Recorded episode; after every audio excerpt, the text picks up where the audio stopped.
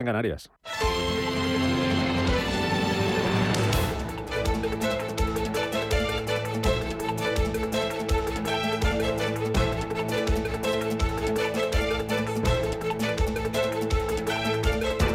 Capital Intereconomía, con Rubén Gil.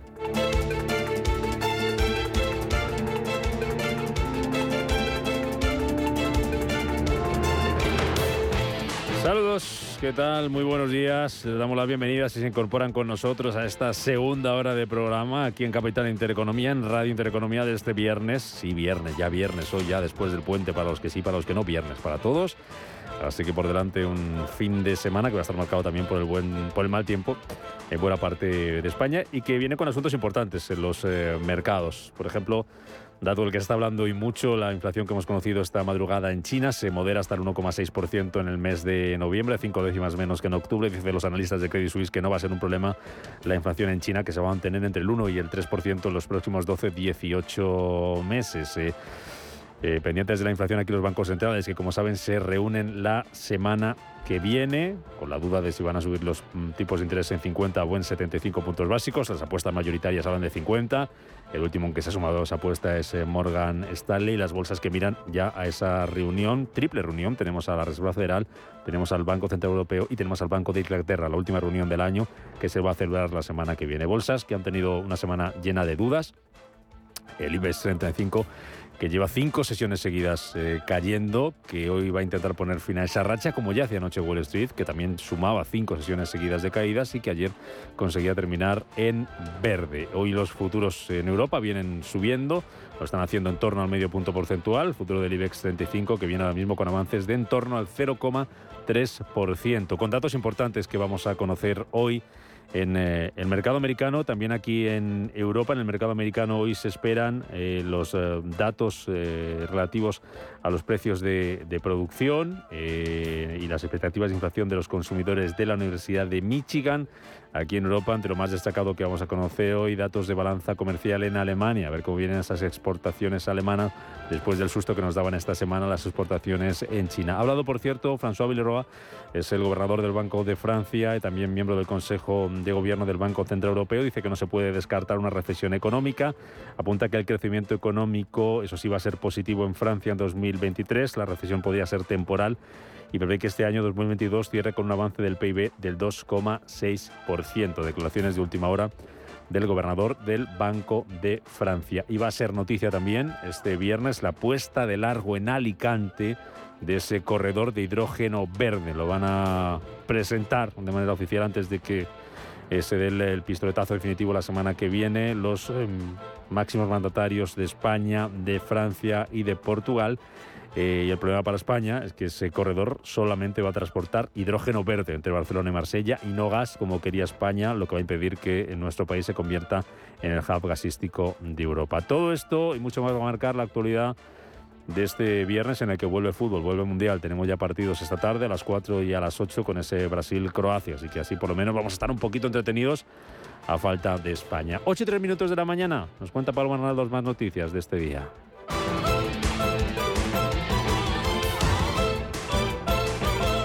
Banco Santander patrocina este espacio.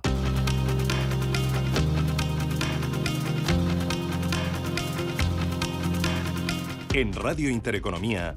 Las noticias capitales de este viernes, que como ya les hemos resumido, viene marcado por ese dato de inflación en China, se moderan los precios, por esa jornada en la bolsa, en la que el IBEX 35 va a abrir por debajo de los 8.300 puntos, después de que ayer se dejara casi un 0,8%, y en el que todo pinta que la apertura en Europa dentro de menos de una hora va a ser alcista, va a ser en verde. Un viernes en el que la Agencia Bancaria Europea Paloma va a publicar su ejercicio anual de transparencia. En el que evalúa parámetros como la solvencia o la liquidez de las grandes entidades comunitarias, aunque según el economista Javier Santa Cruz, el indicador a vigilar en el sector bancario europeo es la rentabilidad. hay un problema mm, que es el más importante de todos, que es que la rentabilidad que genera el negocio bancario está por debajo de su coste de capital, eh, de manera consistente y a, largo plazo. Es decir, no es un problema de corto plazo, de hecho a corto plazo.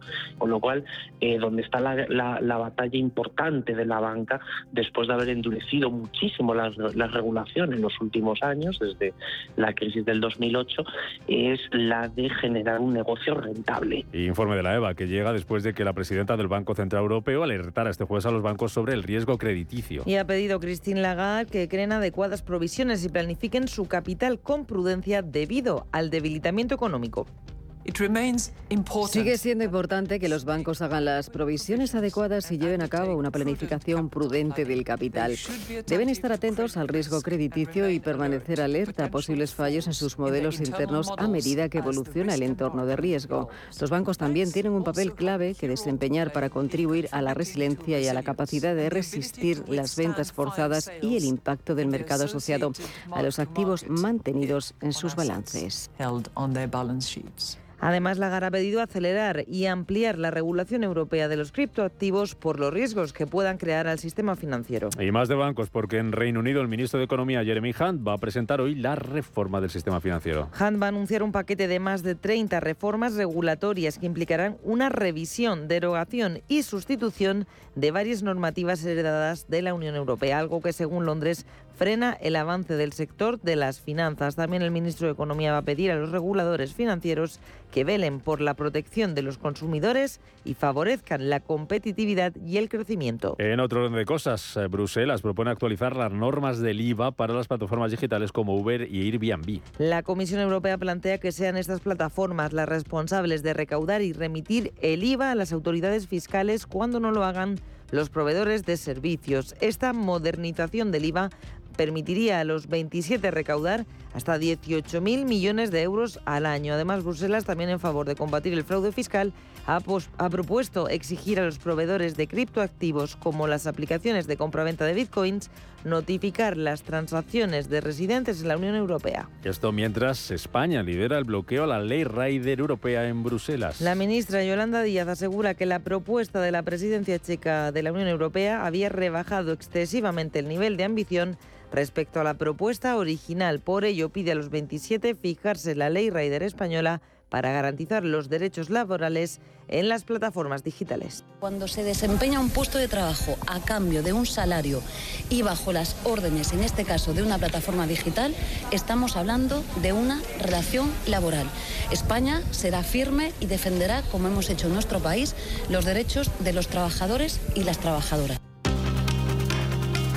Es viernes, es 9 de diciembre y hoy los tripulantes de cabina de Vueling vuelven a la huelga que ya saben que van a mantener hasta el mes de enero pidiendo mejoras eh, salariales. Hoy también, viernes, el precio de la luz vuelve a subir un 19%, va a alcanzar los 211 euros por megavatio hora y una jornada en la que va a haber protagonistas empresariales en los mercados, por ejemplo Credit Suisse, que ha lanzado una segunda ampliación de capital. Por valor de 2.220 millones de euros. Es la segunda ampliación de capital en dos semanas, en un clima de moderado optimismo para el segundo mayor banco de Suiza, ya que confían en que al menos un 90% de los derechos ofrecidos sean adquiridos. Ya aquí en España va a ser noticia Siemens Gamesa porque Ford World Capital Management va a recurrir ante la justicia la OPA sobre la compañía. La firma accionista minoritaria de Siemens Gamesa va a presentar un recurso contencioso administrativo ante la Audiencia Nacional contra la autorización de la OPA voluntaria por la CNMV al considerar que el precio de la oferta no es equitativo y no cumple con los requisitos exigidos en la normativa. Siemens Gamesa va a dejar de formar parte del IBEX 35 en menos de una semana, el próximo 14 de diciembre. Banco Santander ha patrocinado este espacio. Si te da por cambiar de banco, Santander te lo pone fácil. Hacerte cliente es tan sencillo y rápido que lo puedes hacer estés donde estés, que para algo es una cuenta online. Y además, te llevas 150 euros si traes tu nómina antes del 2 de diciembre. Consulta condiciones en bancosantander.es. Santander, por ti, los primeros. Pa, pa, para, pa.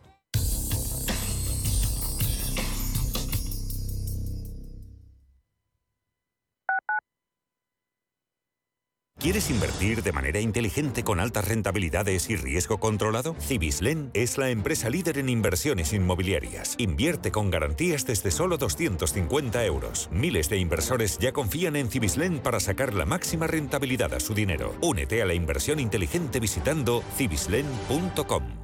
¿Buscas una empresa profesional de mudanzas con 60 años de experiencia? S-I-T. SIT. ¿Con personal altamente cualificado que haga más fácil tu mudanza? SIT. ¿Y que además tenga guardamuebles? SIT. Si quieres seguir teniendo las cosas tan claras, no te arriesgues. Confía en los mejores en mudanzas locales, nacionales e internacionales de España desde 1960. SIT. Solicita presupuesto para tu mudanza rápida y gratuitamente en sitespain.com. Sit and relax. ¿Sabías que es muy importante hacer el mantenimiento del cambio automático de tu coche? Haciéndolo evitarás futuras averías. Automatic.es. Haz el mantenimiento. En Automatic lo hacemos en un express. Entra en automatic.es. Aprovecha hasta fin de año el 10% de descuento en el mantenimiento del cambio automático. Automatic Express. Expertos en el mantenimiento de cambios automáticos. Cuidamos tu cambio automático. Automatic.es. Restaurante Inari Moraleja, tu japonés del Soto de la Moraleja junto al restaurante Kionansui. Comprometidos con la calidad, comprometidos con su seguridad. Reservas y pedidos en el 910-070356 o en grupoinari.es, un restaurante del Grupo Inari.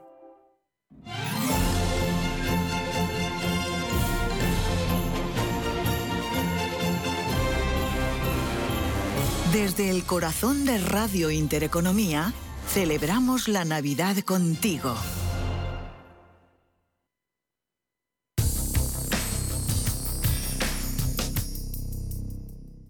DEPAM les ofrece hoy la noticia de innovación sostenible. Los bonos verdes o medioambientales se destinan de forma exclusiva a financiar energías renovables, proteger la biodiversidad o promocionar la economía circular. Según los datos del Pacto Mundial, un 17% de las empresas españolas, en su mayoría grandes corporaciones, están actualmente utilizando este tipo de instrumentos. Y es que en los últimos años también hemos visto un auge de bonos azules cuyo objetivo es proteger a los océanos. Pero además hay otro tipo. En este caso se trata de los bonos sociales que se orientan precisamente a la sociedad y tratan temas tan como la vivienda, la seguridad alimentaria, la luz, el agua o también el empleo.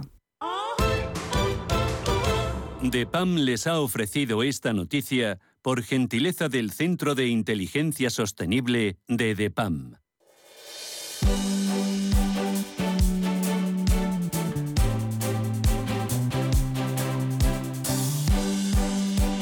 En Radio Intereconomía, la tertulia capital.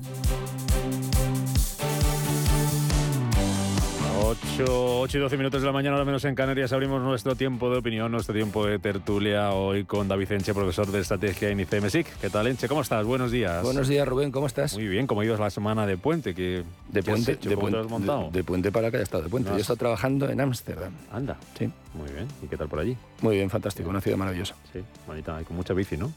Con mucha, sí, con mucha bici y con mucho holandés. con mucho holandés. Sí, Bueno, es una mucho- cosa muy, es una cosa muy turista te has encontrado también, ¿eh? Pues eh, tengo que decir que las tardes las aprovechaba para dar paseos por por Ámsterdam, por la zona de los canales. Que, ¿Cuándo, que ¿cuándo, ¿cuándo has vuelto?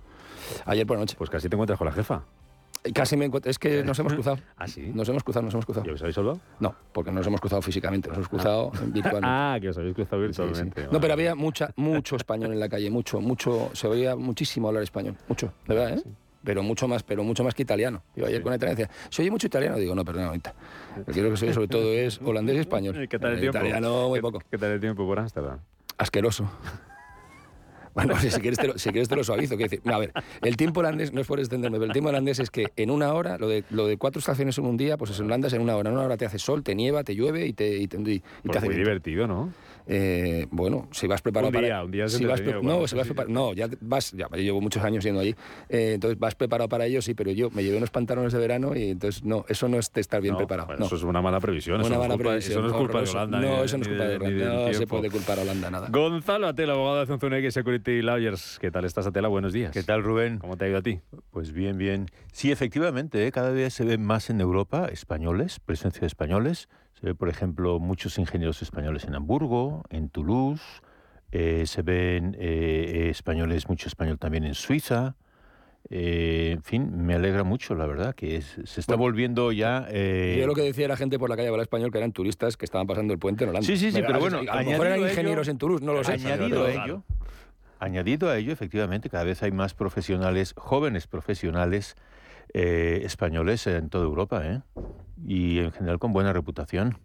Oye, luego me cuentas esto de, los abogados que no van a tener que informar a Hacienda de las operaciones de los clientes. Ha dicho es que tú tienes, eh, tienes alguna operación, Rubén. No, yo ninguna, ninguna, ninguna, pero bueno, el que las tenga, luego le explicas esto de que va. Ahora se queda bien por ahí Carlos Tobías, que no sé si es que como está triste por lo de Luis Enrique o algo así. Ahora, ahora solo se lo preguntamos. Dejadme que saluda a un buen amigo también de esta casa y de esta tertulia, que es Aurelio García mm, del Barrio, que es el director del Global MBA del eh, IEB.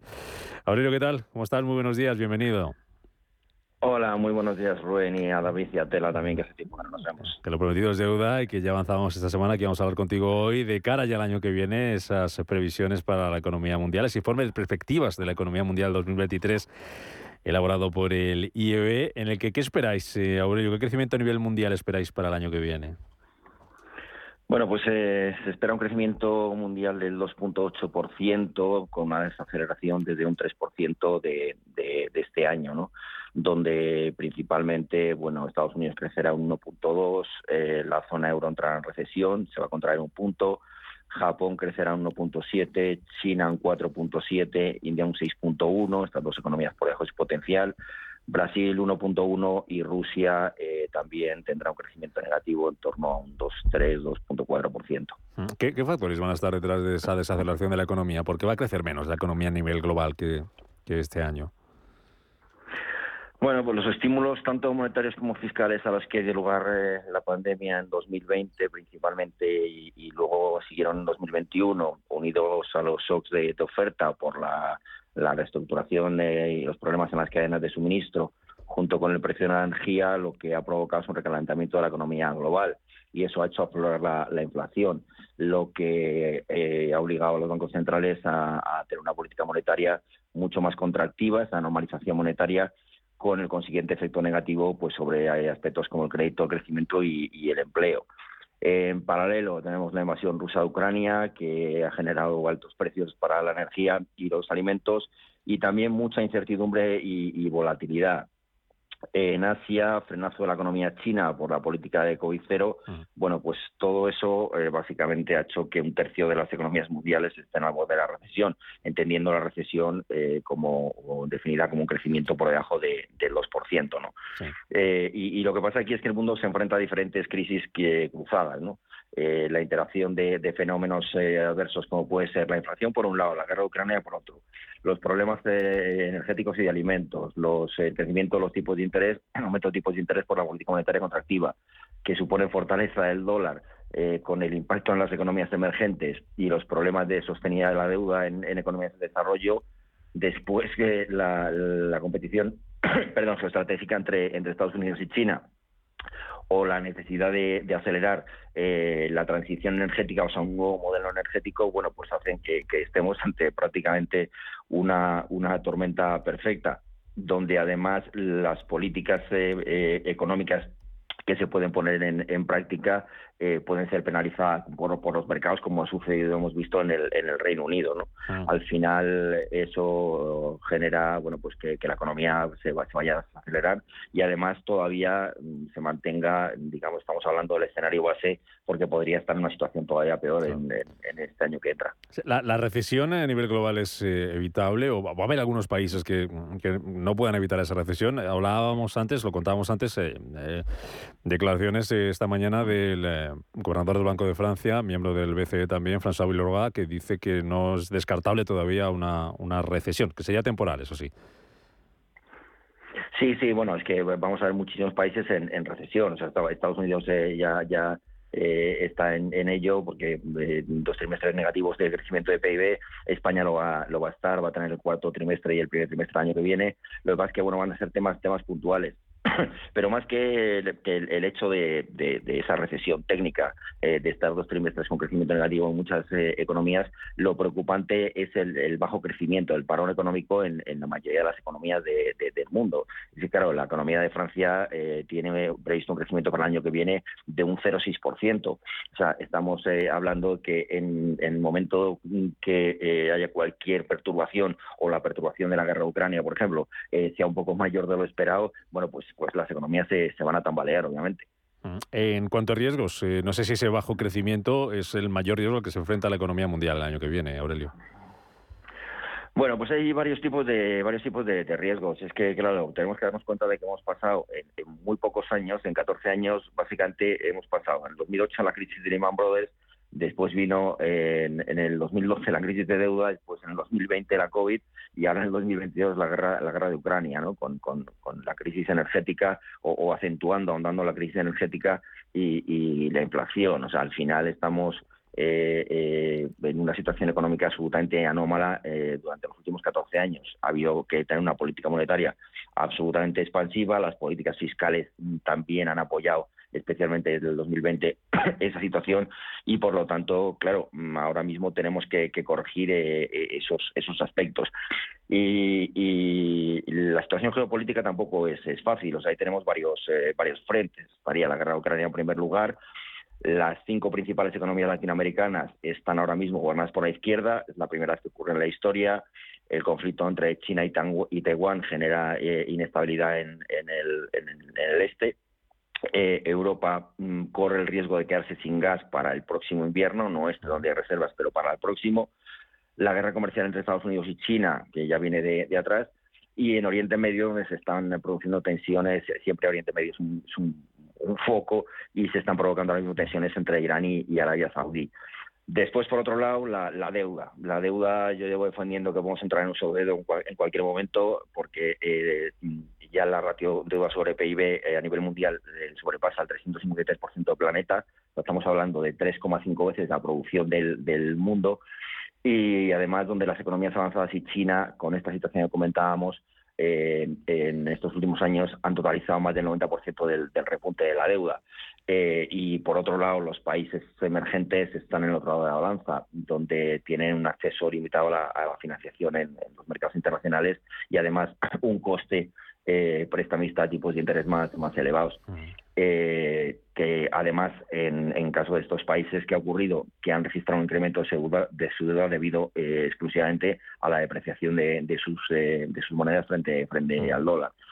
la perspectiva de la deuda, bueno, tiene palancas de contención y, y, o reducción que, que, podrían ser, bueno, pues generar superávit presupuestales primarios recurrentes, eh, mediante consolidaciones eh, fiscales a medio y largo plazo y un mantenimiento de un nivel bajo de la brecha entre el tipo de interés real y el crecimiento económico. Pero, pero bueno, eso hay, que, hay que ponerlo en, marcha. Eh, en tercer lugar, diría la, inflación. porque se están comportando de forma contracíclica. ¿No, ha tocado techo la inflación? ¿No pensáis que ha tocado techo todavía no?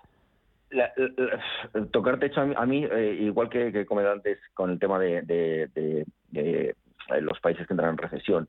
Eh, probablemente eh, el, año que viene vamos a ver que la inflación va a bajar, no va a ser tan alta como, como este año, eh, si bien también es cierto que hay que decir que si no se producen nuevas disrupciones que no están ahora mismo proyectadas, pero el problema no es si ha tocado techo, sino durante cuánto tiempo va a ser alta. Y yo creo que ahí sí nos vamos a encontrar con un escenario de, alta inflación, especialmente en, en muchas economías eh, durante, durante un tiempo prolongado. Eh, quizá Estados Unidos, eh, porque su inflación viene provocada por un lado de, la demanda principalmente, con la subida de tipos de interés que está llevando a cabo la, la Fed, eh, si, si no va a llegar a su objetivo de inflación del 2%, pero bueno, eh, estimo que se pueda quedar en torno a un 2,6% el, el año que viene, pero bueno, Europa va a tener la alta y dentro de Europa nosotros nosotros también vamos a, tener la inflación en torno al 5,6%. Por lo tanto, mm, todavía va a ser eh, va a ser elevada y además es que el, el, problema ahí es inflación subyacente, porque el, el, el problema de los precios de la energía eh, tanto gas como electricidad, al ser insumos en, el coste variable de, los eh, muchísimos eh, productos, ya se ha incorporado al precio de los productos y por lo tanto mm, creo que va a ser complicado que estos bajen. Mm. Voy a ceder la palabra a la mesa para que te haga alguna cuestión. No mucho de tiempo, David Enche. Bueno, saludo a Carlos Tobías. Tobías, ¿qué tal, abogado? ¿Cómo estás? Muy buenos, días. ¿Qué tal? Muy buenos días. Bien, luego, te pregunto por la selección. No, no me preguntes. Sí, sí, te pregunto. venga, David, primero para preguntas para Aurelio García del Barrio, del IBE. Aurelio, buenos días, Majo, ¿cómo estás? Hola, muy buenos días, David. Oye, ¿a, qué país nos exiliamos? ¿Dónde nos vamos, tío? a, Brasil que va a ganar el Mundial. No, es que además Aurelio y yo tenemos una visión muy parecida de la economía y es verdad que no está la cosa como para echar cohetes. ¿Dónde, dónde nos vamos, Aurelio? ¿Dónde, ¿Dónde son las zonas pues donde tú crees que la economía va a crecer sosteniblemente en las próximas décadas? Pues mira, a mí hay una economía que me gusta muchísimo que es Indonesia. Eh, es una, una eh, economía que en los últimos eh, años, mm, si bien es un tapado porque no es una de las grandes economías, pero es una economía que me resulta muy interesante. Filipinas también, por hablar de, algo de Asia. Hombre, eh, está claro que en el mundo, en, esta situación tan tan complicada, en el mundo lo que va a tirar es, eh, Asia, ¿no? Ahora mismo vamos a ver que Asia Pacífico va a crecer un 5,4% y Asia Meridional un, 5,9%, ¿no? Y dentro de, de Asia, las dos principales economías, tanto China como India, se aceleran pero bueno, van a crecer un 4.7 y un 6.1 respectivamente por debajo de su potencial, pero bueno, todavía van a tener un crecimiento un crecimiento eh, elevado, ¿no? Eh, eh, yo diría India es una economía que me sigue pareciendo, la, bueno, es la economía que más crece, que ha crecido en los últimos años en, el mundo. Me parece todavía una economía muy interesante, porque además con un desarrollo espectacular de su sector terciario, y, diría eso, Indonesia, que me parece una economía muy, muy interesante. Venga, por aquí Atela o, o Sí, sí, yo lo quería preguntar. Eh, Aurelio, este, China y la crisis inmobiliaria, eh, parece que no, que no hubiera suficiente información, no se sabe exactamente, Evergrande y ahora la tercera inmobiliaria. ¿Qué tanto, eh. qué tanta gravedad hay detrás? ¿Qué tanto apalancamiento? Eh, importante, Atela, importante. Es un, punto un punto curioso que el que comentas. Sí, porque eh, siempre siempre China es difícil. Eh, precisamente por lo que porque comentabas no no solemos tener mucha información de lo que de lo que ocurre especialmente cuando el gobierno chino no quiere no pero la, la crisis inmobiliaria china es uno de los factores que está lastrando su, su crecimiento no aparte de obviamente lo que lo que hablábamos de la política de, de COVID cero y el segundo factor sería, eh, mencionaría la, crisis inmobiliaria sin lugar a dudas. Mm. Tobías. Bueno, yo, Aurelio, buenos días. Yo quería preguntarte... Buenos días, Carlos. ¿Cómo estás? Quería preguntarte cómo ves tú la incertidumbre política en Latinoamérica y la incidencia económica que va a tener pues por ejemplo, que países como Perú pues tengan la costumbre de encarcelar a sus expresidentes según salen, algunos antes de salir, y lo que pasa en Argentina. Es decir, esta inestabilidad política, estos movimientos o estos gobiernos de ultraizquierda que no duran nada. Cambio, eh, cambio político en Brasil. Claro, el cambio político en Brasil y que todavía no, han encarcelado al anterior porque no se ha ido. Pero bueno, que al final ahí genera una, sensación a nivel económico, a nivel político, desgraciadamente, pues cualquiera sabe lo que va a pasar, pero a nivel económico, ¿qué, qué incidencia va a tener de cara a las inversiones, de cara a la, a la economía incluso mundial? Porque afecta a todos. Sí, sin, lugar a dudas.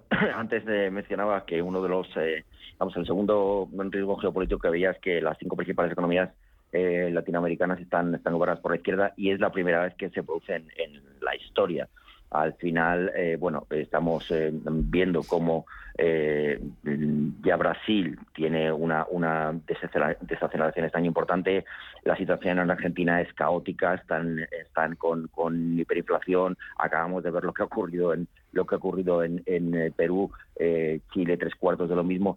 Mm, vamos a ver, la izquierda siempre ha generado, y además es que es una izquierda populista, por lo tanto, la situación que se genera eh, desde una perspectiva política perdón, tiene su reflejo eh, económico automáticamente. Eh, son países donde la inversión extranjera, bueno, pues va a ser reacia a, tocar esos, esos territorios y además eh, veremos hasta qué punto las políticas eh, las políticas sociales que quieren implementar lo que supone bueno desarrollo de, y un mayor eh, gasto público a ver cómo se, se sustentan con la situación que comentaba anteriormente donde muchos de esos países tienen unos problemas de, deuda acuciantes cuando además los tipos de interés están subiendo y, el, y la situación del dólar la fortaleza del dólar les va a, les va a presionar también en, en el servicio la deuda. Por lo tanto, no, es nada halagüeño, eh, desde luego, esas, esas mm, potenciales políticas eh, económicas de izquierdas en, esos países, ni para ellos mismos ni, para el, impacto que puede tener el resto de las economías del mundo. Así viene la economía para el año que viene. Ese informe de perspectivas sobre la economía mundial elaborado por el IEB que nos ha acercado esta mañana Aurelio García del Barrio. Gracias, Aurelio. Hoy, hoy por cierto, vuelve el fútbol. Hoy juega tu favorita, juega Brasil, ¿no? Eh, esperemos, sí, ya no estando España, mi, favorita es Brasil, aunque Francia también la veo fuerte, ¿eh? pero, pero bueno. Esperemos que Brasil. Que lo disfrutes y disfrutes el fin de semana. Gracias, Aurelio. Muchas gracias. Un, fuerte abrazo para todos. un abrazo, Aurelio. Además de hablar de economía, me contáis también con el vuestra favorita para el Mundial, ahora después de la, de la Publi. Os dejo un poquito que os lo penséis. Nuestro sueño era revolucionar el sistema alimentario para hacerlo más sostenible y eficiente. Y lo estamos haciendo. Somos de la generación de los que sueñan y hacen. Con los fondos de la Unión Europea, miles de sueños como el de Aura, de Groots Hydroponics se están haciendo realidad. Entra en plan de recuperación.gov.es y haz el tuyo posible. Gobierno de España. Bontobel Asset Management. Calidad suiza con el objetivo de obtener rendimientos superiores a largo plazo. En Bontobel Asset Management siempre estamos a la vanguardia de las inversiones activas en bonos y acciones. Para más información, entre en nuestra página web bontobel.com barra am. Bontobel Asset Management, su especialista global en fondos de inversión. ¿Eres autónomo o una pyme de menos de 50 trabajadores? Solicita el kit digital y recibe las ayudas de los fondos europeos Next Generation para digitalizar tu empresa. En Walters Kluber te ayudamos a transformar tu negocio con el mejor software empresarial. Sé el siguiente. Entra en kitdigitalparati.com y be the next. DEPAM, gestión activa, pioneros e innovadores en inversión sostenible. 20 años de experiencia en inversión responsable respaldan el compromiso de DEPAM como actor sostenible. En nuestro Centro de Inteligencia Sostenible compartimos nuestro conocimiento sobre esta tendencia estructural en el mundo de la inversión y las finanzas. DEPAM ASG Ilustrado. Conócenos en depamfans.com. Llega a la venta privada exclusiva para clientes con tarjeta El Corte Inglés, con descuentos de hasta un 30% en más de mil marcas. Moda, lencería, accesorios, zapatería, deportes, hogar. Solo hasta el 12 de diciembre, venta privada en exclusiva para clientes con tarjeta El Corte Inglés, en tienda web y app. ¿Cómo te imaginas tu Navidad? Paseando bajo una iluminación de ensueño, en un mercado navideño, con los mejores bocados y dulces, con un buen vino, con coros, música, visitas únicas y espectáculos de luz. Todo lo que deseas, mucho más cerca de lo que imaginas. En Valladolid, consulta su programación en info.valladolid.es. Valladolid, ciudad de la Navidad. En Radio Intereconomía nos adelantamos al futuro con My Economy. My Economy, una iniciativa que da voz a los nuevos mercados descentralizados. Bitcoin, criptoactivos, metaverso, NFTs. My Economy, de lunes a viernes de 3 a 4 de la tarde. My Economy, el espacio cripto de Radio Intereconomía.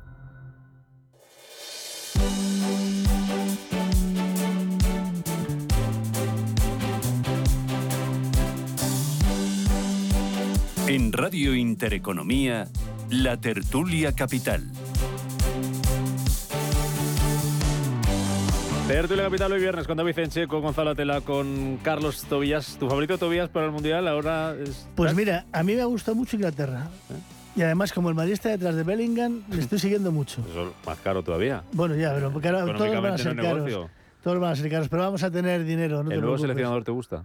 Español. A, ver, me gusta más que Luis Enrique, que nunca me gustó, pero yo quiero un cambio radical. Es decir, no podemos, en Rusia dimos 1.500 pases y no tiramos a puerta. Cuatro años después hemos dado 1.400 pases y hemos tirado una vez a, puerta.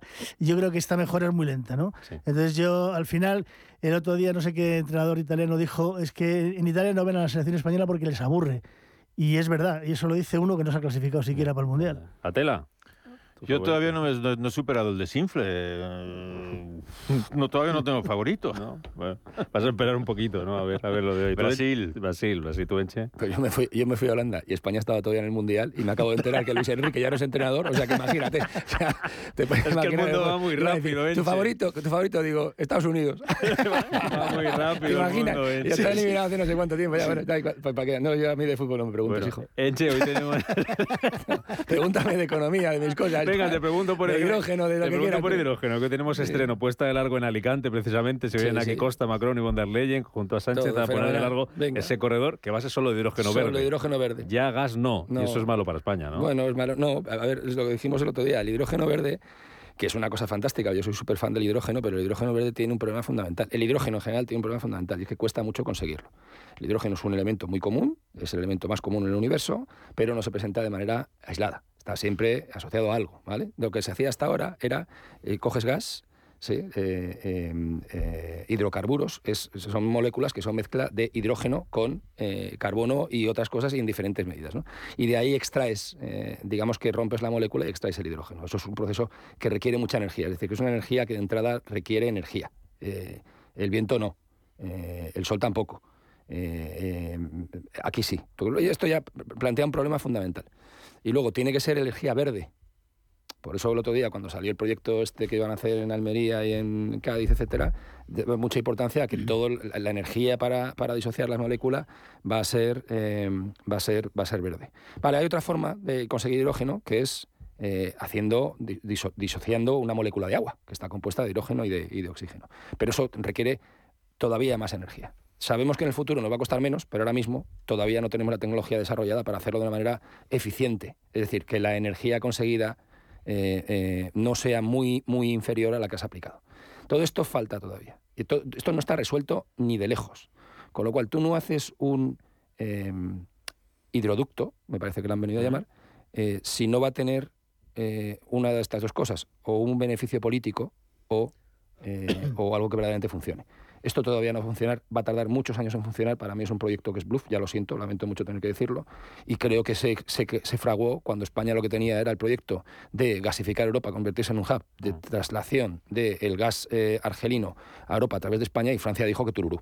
Absolutamente, absolutamente. Ese fue un, tema eh, muy, muy importante. Francia dijo que no, que no quería eh, abrir, abrir ese, ese gasoducto que llegara hasta Alemania que tendría que ser de todas maneras una obra... hasta Centro Europa, vaya. Hasta Centro Europa, vamos, que tendría que ser una obra muy importante. Pero en cualquier caso, lo que sí es que abría las puertas a ese mercado único, abría, el, eh, del gas.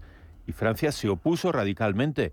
Y además es que era gracioso como se oponía, porque es que primero eh, se oponía, después, bueno, que sí, pero siempre y cuando lo, lo, lo, dependa de mí exclusivamente, pero, y que lo paguen los alemanes, y que, o sea, todo tipo de pegas, y al final acaba en este, en este, en este proyecto, pues que bueno, que lo que levanta es un enorme escepticismo. pero es que al final dicen, bueno, pero esto la finalidad es conseguir las subvenciones europeas. Nos hacemos trampas a nosotros mismos ponemos subvenciones y nos las llevamos nosotros haciendo trampas a lo que persiguen esas subvenciones.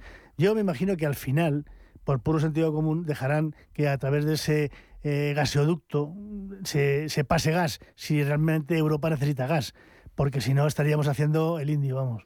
De todas formas, eh, a ver, que, se creen infraestructuras eh, no, no, no es malo. No, no, y además se ha, se utilizando, cuando esto, eh, que es un proyecto que está vinculado con la creación de, de, las infraestructuras, me parece que era en Almería y en Cádiz, por parte de CEPSA, que comentamos hace una o dos semanas, etcétera, y se utilizaron fondos europeos. Me parece que eran 2.000 millones. Mm. Eh, y me parece que es, una, que es un empleo correcto de hacerlo. Y que la infraestructura hay que crearla. en, algún momento esto va, en algún momento esto va a funcionar. Nos falta todavía tiempo, en algún momento va a funcionar. Lo que pasa es que lo que me fastidia es que estas cosas siempre se hacen como reacción a una cuestión política.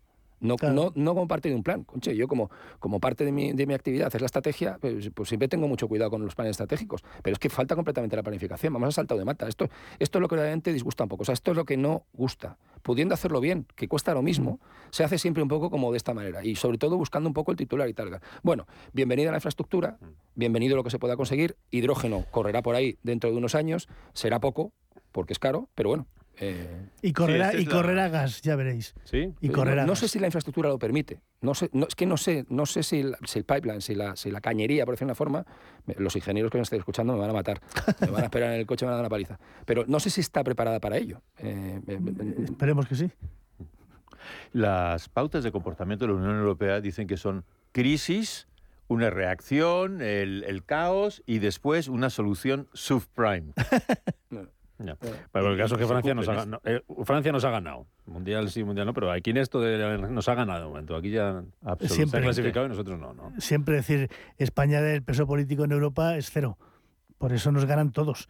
El problema es que eh, jugamos en Europa a nivel político exactamente igual que en el fútbol. Damos pases de lado a lado y no avanzamos nada y al final otros deciden cuando hay que tomar una, una decisión importante. Y eso yo creo que tiene también una gran parte de culpa la debilidad política del propio gobierno español, que está chantajeado en su propia casa y no tiene fuerza. Eh, este ahora se ha hecho presidente de la Internacional Socialista cuando no había ningún candidato.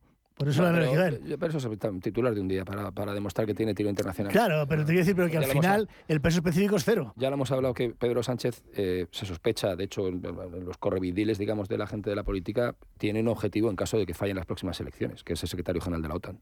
Mm. Pero se va a encontrar con Boris Johnson. ¿eh? Bueno, pues en tema energético y en este tema de corredor, Macron 1, Sánchez 0. Eh, como pintamos poco en Europa, Mm, la ministra de Trabajo, me lo cuentas ahora después de publicidad, me lo contáis después de publicidad, quiere que nuestra ley Rider, eh, esa que no ha gustado ni siquiera a los riders de aquí, pues sea modelo en Europa y se utiliza allí para regular esto de las plataformas digitales. Ayer había noticias también en Bruselas relativas al IVA, me lo vais a explicar ahora en un minuto.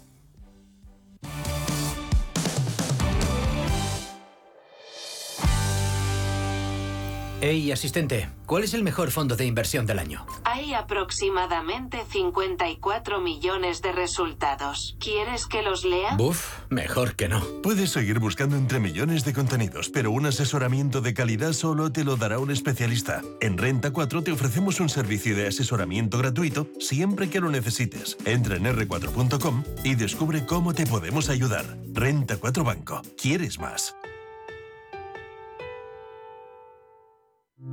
¿Conoce las oportunidades que ofrece el sector salud para invertir? En Bellevue, gestora suiza especializada en este sector, contamos con una amplia gama de fondos con la que puede participar en el crecimiento del sector, invirtiendo en todas sus áreas. Aportamos valor y diversificación a su inversión con fondos en biotecnología, salud digital y tecnología médica. Bellevue, primera gestora europea en sector salud. Una brecha de seguridad puede paralizar todo tu negocio. Cisco ofrece una protección de extremo a extremo en todo tu ecosistema de red, protegiendo los dispositivos, las personas y las aplicaciones, manteniendo tu negocio en funcionamiento. Cisco, si está conectado, está protegido. Cisco. ¿Quiere aprovechar la subida de los tipos de interés invirtiendo en renta fija a corto plazo? Invierta con nosotros en un activo con bajo riesgo y una atractiva rentabilidad. Los pagarés. GES Consult Corto Plazo es un fondo que invierte principalmente en pagarés de empresas de primer nivel. Tiene liquidez diaria, reducida volatilidad y un nivel de riesgo 1 por CNMV. GES Consult. Más de 30 años gestionando fondos de inversión. Más información en gesconsult.es. Sí. Oye, Antonio. Hombre, Emilio. ¿Estás en casa? Sí. Me paso a verte. Tendrás jamón, ¿no? El jamón sí, de, de siempre, sí. Legado ibérico del pozo. Siempre sale bueno. Qué, qué, maravilla. O sea, ¿cómo, ¿cómo, apetece un bocata de, de legado ibérico? Mejor que sean dos, ¿no? Que sean dos, sí. Elegir y ahorrar va contigo. Ahora en Carrefour y Carrefour.es, naranja origen España malla 4 kilos por solo 3 euros. El kilo sale a 75 céntimos. Elegir la Navidad de siempre a precios extraordinarios es poder ahorrar. El domingo día 11 abrimos nuestros hipermercados de Castilla y León de 10 a 22 horas.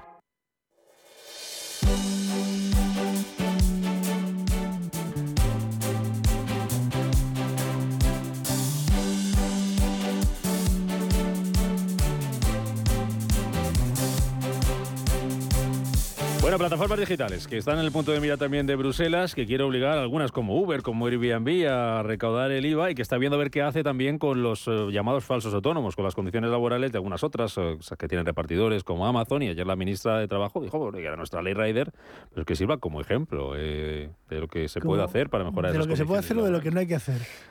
Bueno, quiere que sirva de ejemplo en positivo de lo que se Ah. puede hacer, de lo que hay que hacer para mejorar las condiciones. A ver, esto del IVA y de las condiciones laborales, ¿cómo se mejora con esta economía digital nueva que tenemos ahora, que es un tanto implica- ente- eh, complicada de entender? Yo creo, yo creo que la forma, la forma es que esta señorita está desesperada por aparecer en los medios, porque estamos en un contexto que se van a venir las elecciones. Las elecciones municipales y regionales son en, en mayo y las, las generales hasta, hasta diciembre.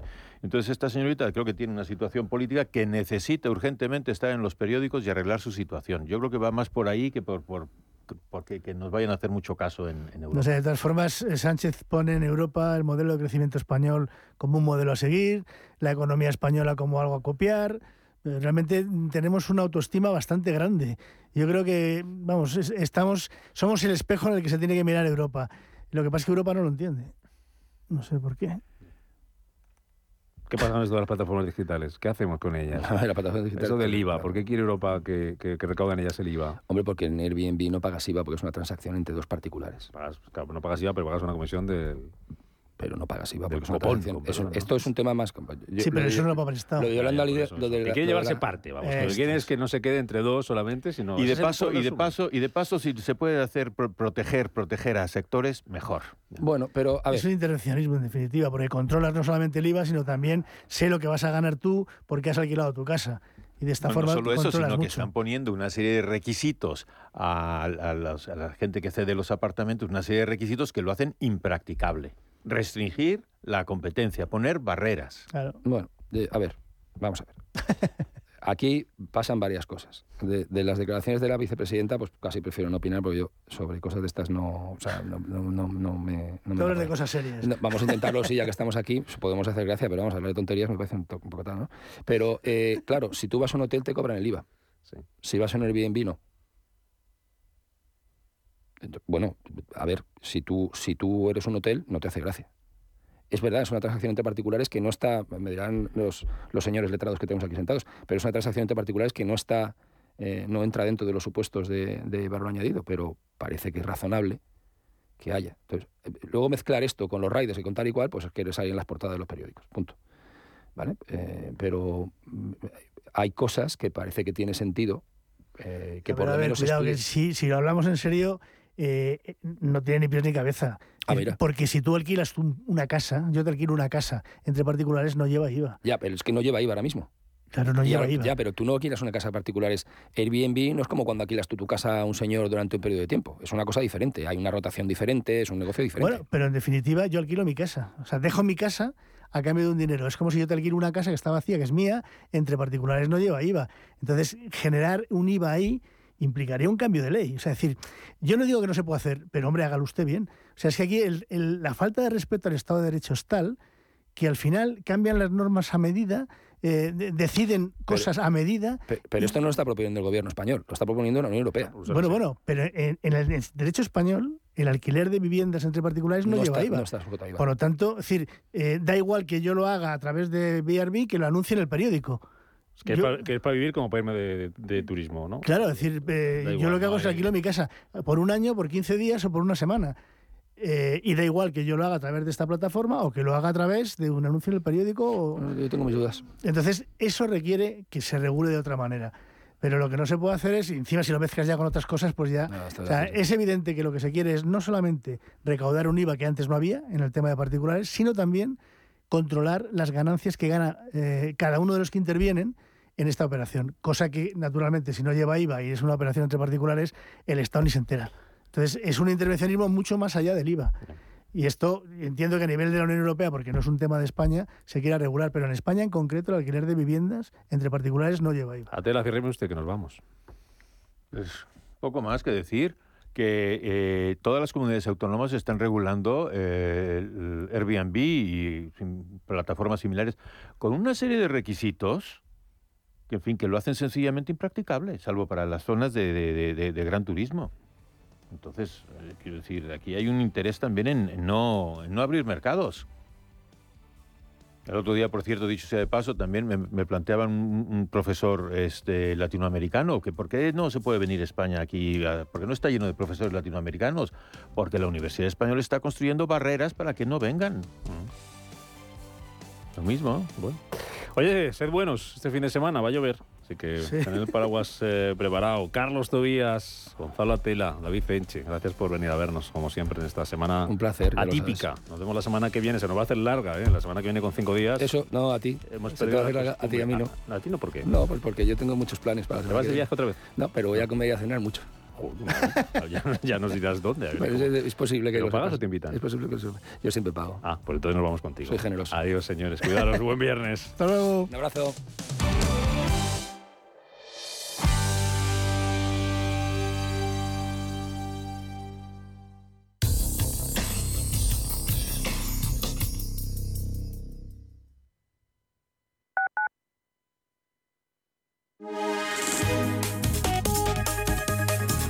MAPRE patrocina la información del tiempo. Para este viernes se esperan cielos nubosos y las lluvias y chubascos casi generalizados en la península y Baleares. Podrán ser más intensos y frecuentes en la vertiente atlántica, siendo localmente fuertes o persistentes y con algunas tormentas en el cuadrante suroeste peninsular, especialmente en Andalucía y al oeste del sistema central. En Canarias el cielo estará nuboso o con intervalos nubosos con probabilidad de algunas eh, precipitaciones. Las temperaturas diurnas bajarán en el noroeste peninsular y en Andalucía y subirán en el noreste y Baleares. Las cotas de nieve estarán en el entorno de los 2.000 metros en la península. MAPRE ha patrocinado la información del tiempo.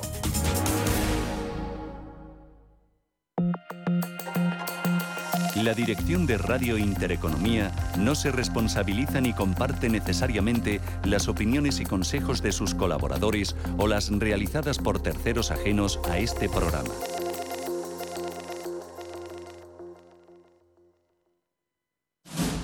Si te gusta el séptimo arte, Vivir de Cine es tu programa. Dirigido y producido desde Hollywood por José Ignacio Cuenca y presentado por María Ayer. Toda la actualidad del cine, estrenos, festivales y críticas sin olvidar los clásicos. Los jueves a las 10 de la noche y los viernes a las 12 y media de la noche, Vivir de Cine en Radio Intereconomía. ¿No te gusta el fútbol? ¿No te gustan las carreras? Green es tu espacio. Daremos cabida al humor, las entrevistas, la belleza, las efemérides y a todo aquello que rompa la monotonía radiofónica del fin de semana. Escucha Green los domingos de 2 a 3 de la tarde en Radio Intereconomía.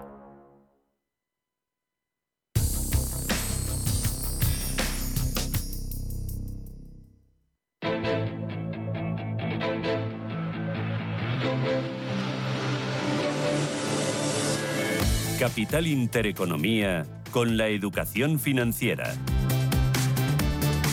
8.51 minutos de la mañana, nos preparamos ya para la apertura de las bolsas europeas en este último día de la semana. Miramos a los futuros, miramos a los protagonistas empresariales y a las referencias. Empezamos, futuro del IBEX 35. Manuel, ¿cómo viene hoy? Buenos días de nuevo. Hola de nuevo, Rubén. Pues con ligeros avances, eh, un cuarto de punto porcentual, un IBEX 35 eh, con subida moderada eh, y que va a arrancar desde los 8.225 puntos. Ayer registraba descensos del 0,79% en una jornada festiva en España y la quinta caída consecutiva, una racha que hoy va a tratar eh, de cortar.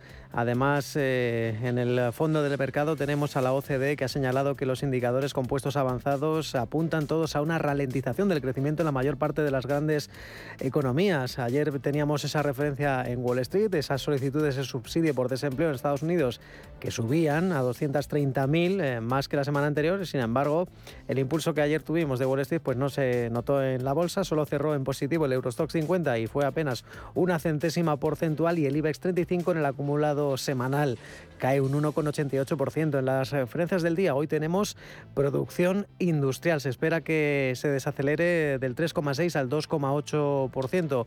Una jornada en la que el plano corporativo hay que estar a mejoras de recomendación para Amadeus y para Inmobiliaria Colonial y también a las empresas que tienen intereses en Perú después de que haya asumido la presidencia Boluarte y hayan detenido a Castillo, el anterior presidente. Recordemos eh, que la prima de riesgo está en los 99 puntos básicos y el bono a 10 años ofrece una rentabilidad del 2,82%. El resto de bolsas europeas, ¿cómo viene, Paloma? Con subidas leves del 0,35% el futuro del DAX, del 0,4% el del Eurostock 50 y un 0,2% es lo que está subiendo el futuro de la Bolsa de Londres. Precisamente allí en Reino Unido no se van a publicar los datos de precios al productor de noviembre. Nos, la cancelación refleja problemas de calidad anunciados previamente en este índice de precios de productos. Sí que tenemos noticias que nos llegan de Francia, porque el Banco de Francia pronostica un crecimiento del 2,6% para la economía francesa este año y anticipa un crecimiento débilmente positivo en 2023. En cuanto a las compañías, hoy prácticamente en Europa no tenemos noticias. Recordamos esa segunda ampliación de capital por parte de Credit Suisse y de Volkswagen. Sabemos que ha anunciado que ha pospuesto la decisión sobre la ubicación de su planta gigante de baterías para vehículos eléctricos. Y los futuros en Wall Street apuntan en positivo, subidas que son del 0,2% para el Dow Jones, mejor aún para el tecnológico Nasdaq, avances del 0,45%, pleno de ganancias en las bolsas asiáticas, la mejor Hong Kong, avances del 2,25%, nuevas ayudas al sector inmobiliario y eso no evita el cataclismo en algunas de ellas. Una jornada en la que el precio del petróleo sigue sosteniéndose, ya está en los 76 dólares y medio el crudo Brent de referencia en Europa por encima de los 71 el precio del barril de crudo ligero West Texas. Y por último, en las divisas, el euro está fuerte frente al dólar, un dólar 0,569 centavos. Jesús Sánchez Quiñones, director general de Renta 4 Banco. Don Jesús, ¿qué tal? Muy buenos días. Buenos días. La duda, si el IBEX 35 va a ser capaz de evitar el pleno de caídas en la semana, ¿de qué va a depender? ¿Qué es lo que va a marcar la sesión en las bolsas hoy? En el momento sí que parece que va a haber una apertura al alza y hoy toda la atención va a estar en referencias de precios en Estados Unidos. Vamos a conocer los precios a la producción que previsiblemente se van a moderar, pero todavía van a seguir por encima del 7%. Luego conoceremos también el componente de expectativas de inflación de los consumidores que vendrá reflejado en la universidad, los datos de la Universidad de Michigan y todos estos datos van a ser un anticipo del IPC de Estados Unidos que se va a conocer el próximo martes, que se espera una cierta moderación al 7,3% y si esto es así, el mercado está descontando que la próxima subida de la FED será de 50 puntos básicos y no de 75. Hemos conocido, por otro lado, los precios en China, el IPC en el 1,6, muy lejos de donde está la inflación en todos los eh, países más occidentales y eh, de momento la verdad es que el mercado parece que ha perdido algo de, liquidez y aunque haya una semana de caídas hay que recordar que los dos últimos meses ha habido una revalorización bastante notable en prácticamente todas las bolsas. Pendientes también hoy la bolsa española, Jesús, de mm, las empresas españolas con intereses en Perú, principalmente algunas como Telefónica, como Repsol, BBVA, energéticas como Red Eléctrica o Benagas. Todo el tema este del cambio político en Perú, ¿cómo les puede afectar? En cualquier caso, sí que es cierto que en Perú tampoco había habido durante la presidencia de Castillo grandes modificaciones porque le era muy difícil aprobarlas en el Congreso. Por tanto, eh, no parece que vaya a haber cambios ni un efecto muy notable porque tampoco lo ha habido durante la presidencia de Castillo, pero desde luego que cualquier tipo de inestabilidad no es positivo, pero no parece que vaya a tener un efecto en las cotizaciones en las próximas ah. sesiones. Y mirando ya la super semana que tenemos la semana que viene, los bancos centrales, hay nerviosismo en el mercado por lo que puedan hacer. Las apuestas hablan de 50 puntos básicos. ¿Puede haber sorpresa no? Siempre puede haber sorpresas y que los mensajes que están mandando los distintos bancos centrales, el Banco Central Europeo y la Reserva Federal, dependiendo de quién sea el componente de estos eh, de estos dos bancos centrales, a veces varía, pero lo que es muy claro es que tienen una idea de luchar contra la inflación, que los tipos de interés, aunque hayan subido mucho, están muy lejos de los niveles de la inflación y la inflación está muy por encima del objetivo. Por tanto, las subidas van a seguir y lo que habrá que ver es si en el caso de Estados Unidos iba a ser 50 o 75 puntos básicos. Pues vamos abriendo el mercado. Don Jesús Sánchez Quiñones, director general de Renta 4 Banco. Gracias como siempre por estar con nosotros los viernes. Que vaya muy bien. Buen negocio. Muchas gracias. Buenos días.